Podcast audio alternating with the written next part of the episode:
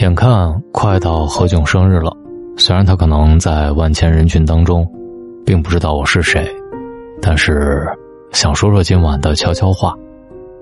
在知乎上有人问如何评价何炅，有一个最高赞的答案是这样的：多年后回想，仍旧被他那种发自内心的善良所感动。善意和善良这个东西看起来真的很不起眼，但是。人与人相处之中，他才是最被人看重的。说白了，最高级的人脉就是善念累积起来的。一个人所谓的好运气和好人脉，永远都和他的善念人品分不开。何炅的人脉到底有多广？这是每年一到四月网友们必问的一个问题，因为一年一度的河榜争霸赛马上就要开始了。何为何榜？简而言之，就是何炅的榜单。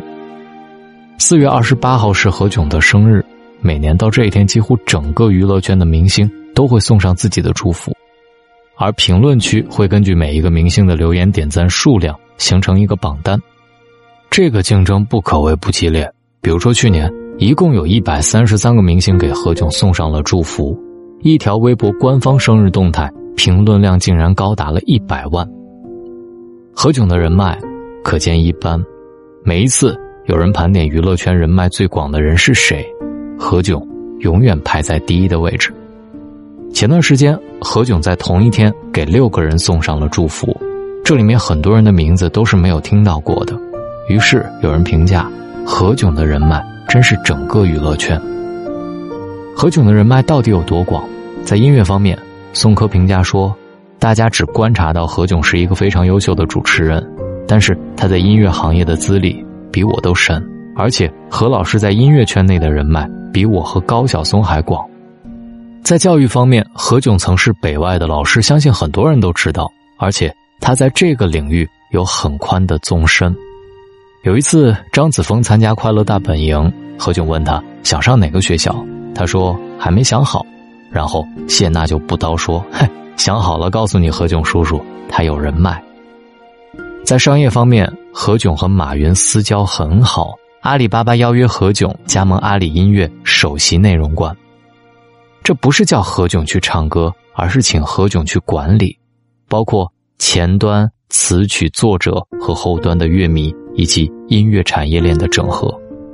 何炅的人脉和影响力非常大，放眼整个娱乐圈，只有他一个人。做得来这件事儿，大家都知道，一部电影上映的时候，一般需要几千万甚至上亿的宣传费用。到了何炅这里，很多人甘愿为他做免费宣传。他的电影《栀子花开》上映之前，包括邓超、杨幂在内的三十多位艺人，在微博上帮他免费宣传，一下子《栀子花开》在网上有了空前的热度，首日票房就破了亿。在娱乐圈，在人脉方面，何炅几乎是封神一般的存在。写到这里，那么有人不禁要问了：何炅人脉这么广的背后，到底是什么原因？有人说是因为他处事圆滑、情商高；有人说是因为他能说会道、舌灿莲花。但情商高、会说话，真的能够积累这么多的人脉吗？诚然，湖南卫视给了他一个很好的平台，他自己。也是一个了不起的人物，牛人之间的资源是可以互通的，但是有好平台和好资源的人这么多，为什么只是何炅？通过许多细节和不被人关注的地方，我们会看到何炅和别人不一样的地方。在知乎上，有人问如何评价何炅，有一个最高赞的回答是这样的。他读初一的时候，崇拜湖南电视台的主持人。一个周末下午，他跑去七里庙的湖南京广电台去偶遇他们。那个时候，何炅还没有火，和湖南另一个女主持人一起在湖南京广搭班主持一个节目。他们出来的时候，天色已经很晚了。何炅看到一个小姑娘黑灯瞎火的不安全，于是他就提议送她一程。于是何炅和湖南就陪着她从长沙七里庙。一直送到黄土岭靠近涂家冲的地方。他评价何炅时说了一句话，多年后回想，觉得那是一种发自内心的善良。其实哪有什么会说话换来的人脉，都是靠着为别人着想、发自内心的善良，慢慢积累下来的。有一次，魏大勋参加《向往的生活》的录制，聊到演技这个话题。简单来说，很多地方就是导演让我们这样演的。如果被骂演的不好，那应该怪导演。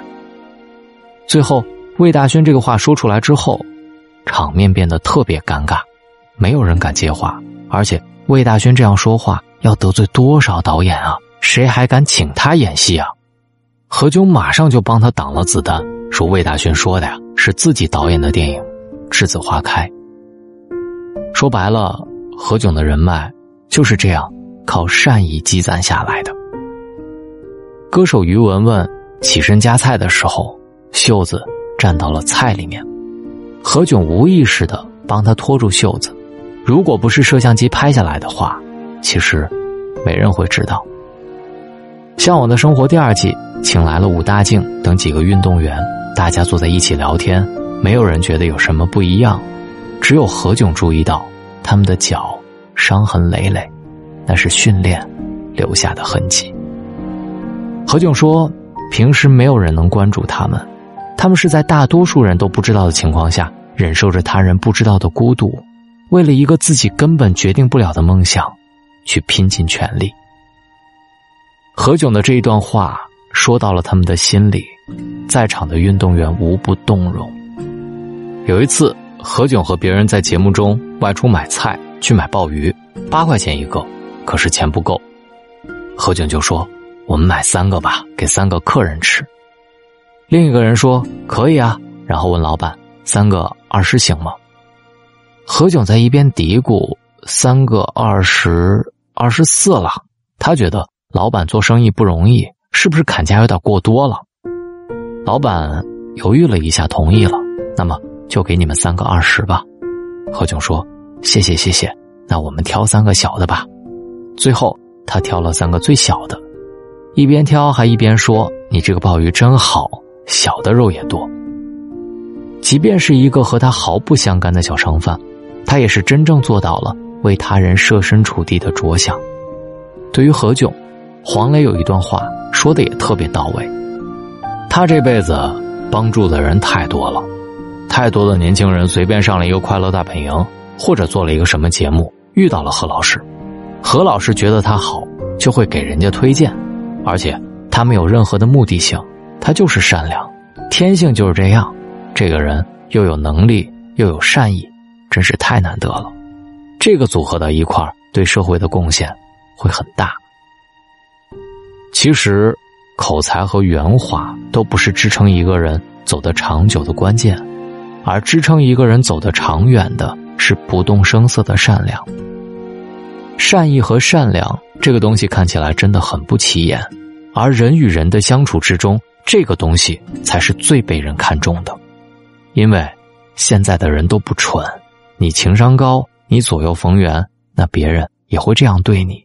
而当你真正从内心出发去散发自己善意的时候，别人都能够感受得到，也同样会以这样的频率反馈给你。说白了，最高级的人脉就是这样来的。善良是通往成功的路上一把最关键却最不起眼的钥匙。有个叫张勇的年轻人讲过这样一个职场故事。有一次，他和领导去参加一个饭局，全桌人当中，他是最年轻的、最没有地位的，于是便忙前忙后的给领导们倒酒服务。整整一个小时，他就随便吃了几口凉菜，几乎都没有坐下来过。酒喝完了，他就再去外面拿酒，可是回来的时候，他惊讶的发现自己座位前多了一个碗儿里面装满了饭菜。他不知道是什么情况，只好假装没有看到，继续倒酒。这时，对方公司的大领导开口了：“小伙子，别忙了，看你这么长时间连口热饭都没吃上，你现在首要的任务是把这碗饭吃了，不然谁和我喝酒，我都不喝。”他满脸通红，说了声谢谢，赶紧坐下来吃饭。旁边的同事告诉他，这饭菜是他刚才离开时。对方公司的领导给他加的。又过了一个小时，饭局结束了。临走时，对方公司的大领导还单独跟他说了句话：“小伙子，今天晚上你辛苦了，你很不错，我也是这么过来的，加油。”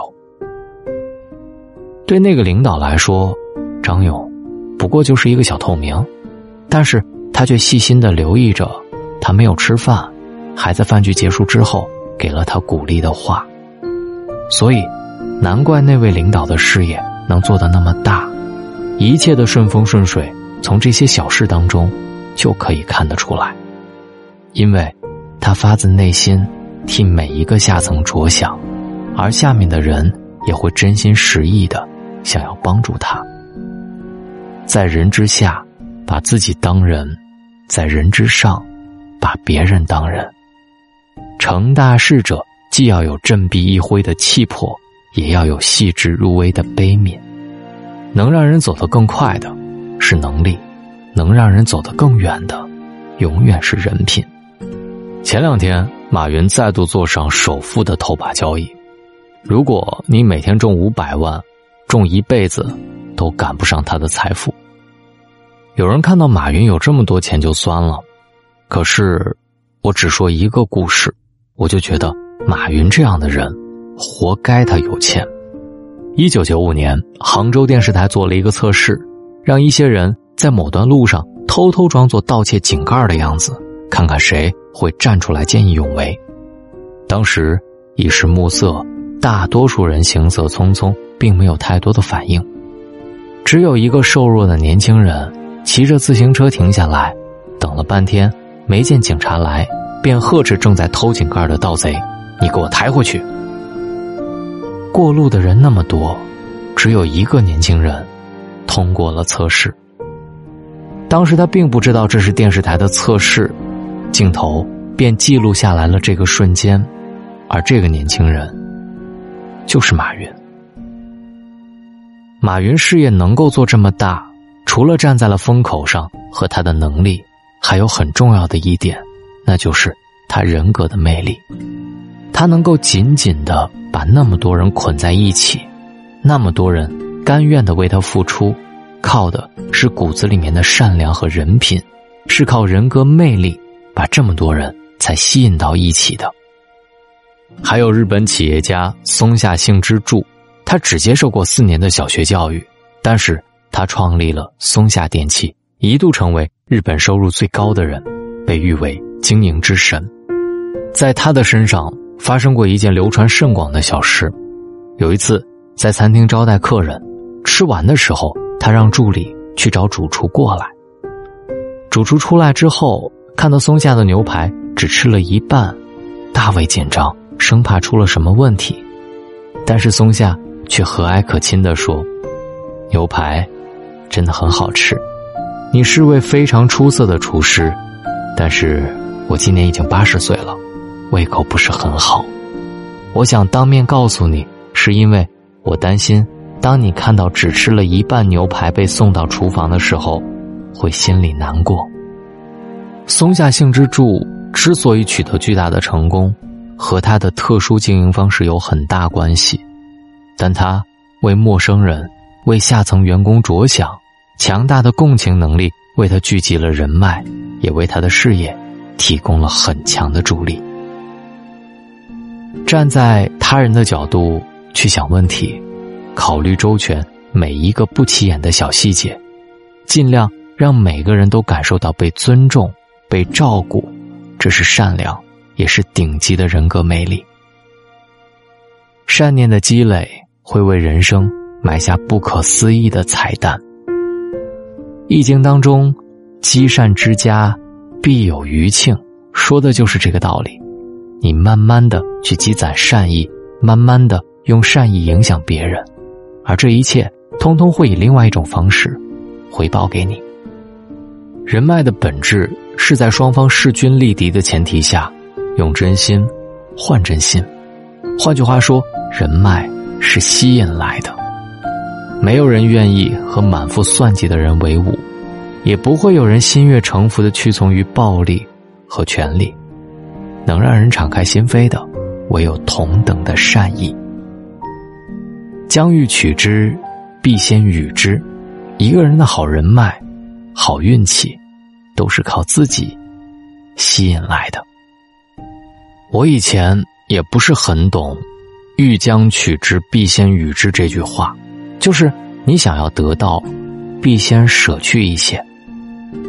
后来呢，我也是看了一本关于人脉的书，包括我在大龙的读书会里经常建议大家听一听这本书，叫做《别独自用餐》，我才明白，原来在人脉建立方面，这条准则特别重要。如果你进入大龙的读书会，别忘了听一听这本书，真的对大家建立人脉很有帮助。想要进入大龙的读书会，方式特别简单，把您的微信慢慢的打开，点开右上角的小加号，添加朋友。最下面的公众号搜索两个汉字“大龙”，看到那个穿着白衬衣弹吉他的小哥哥，您先关注我，关注之后回复“读书”进入大龙的读书会，回复“读书”，愿各位好梦，晚安。是否那春天吹的风下，天飘的雨，看见过年少的你？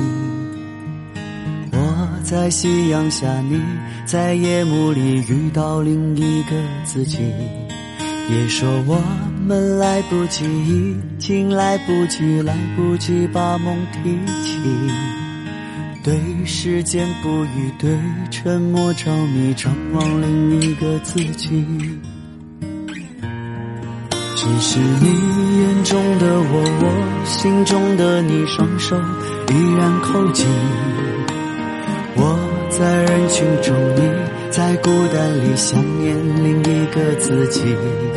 别说青春来不及，已经来不及，来不及翻山越岭。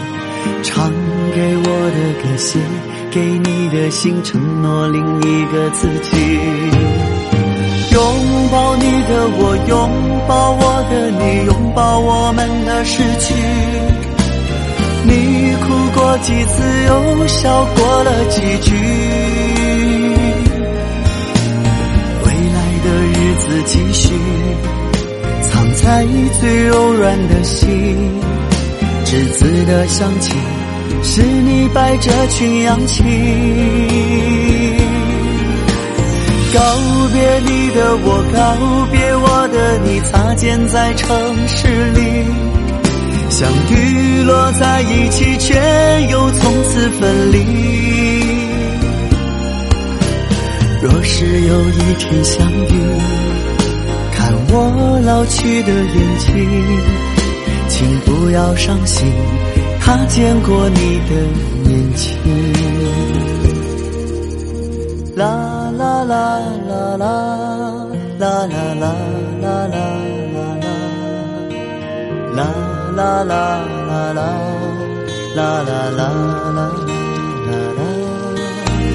啦啦啦啦啦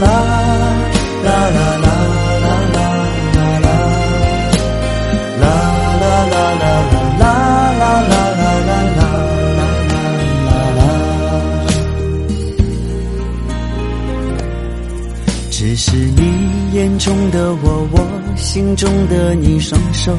依然扣紧，我在人群中，你在孤单里想念另一个自己。别说青春来不及，已经来不及，来不及翻山越岭。唱给我的歌，写给你的信，承诺另一个自己。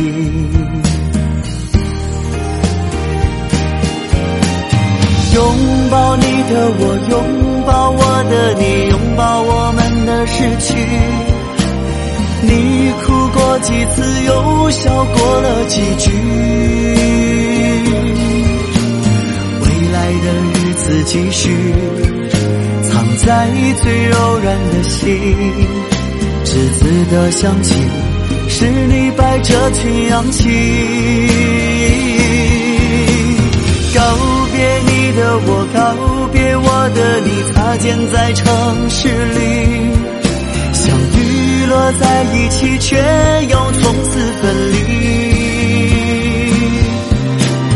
若是有一天相遇，看我老去的眼睛，请不要伤心，他见过你的年轻，请不要伤心。